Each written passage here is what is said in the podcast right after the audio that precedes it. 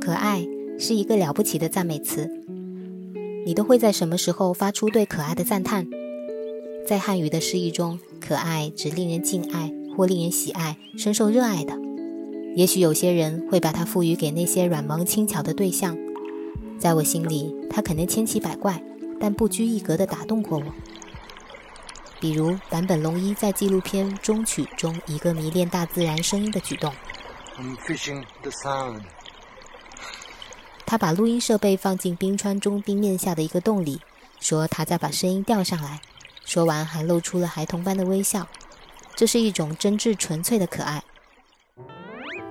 它可以是姐弟俩给猫咪过生日，一个把蜡烛插在鱼上，一个捂住猫咪的眼睛制造惊喜。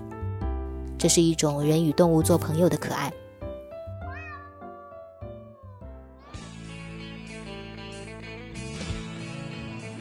它可以是《老友记》在第一季片头曲中六个人和着音乐节拍鼓掌的镜头。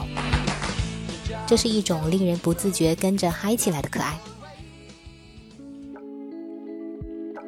它还可以是一位善于发现细微的美、传达细腻情感，却在线上不小心被我当作女生的男生。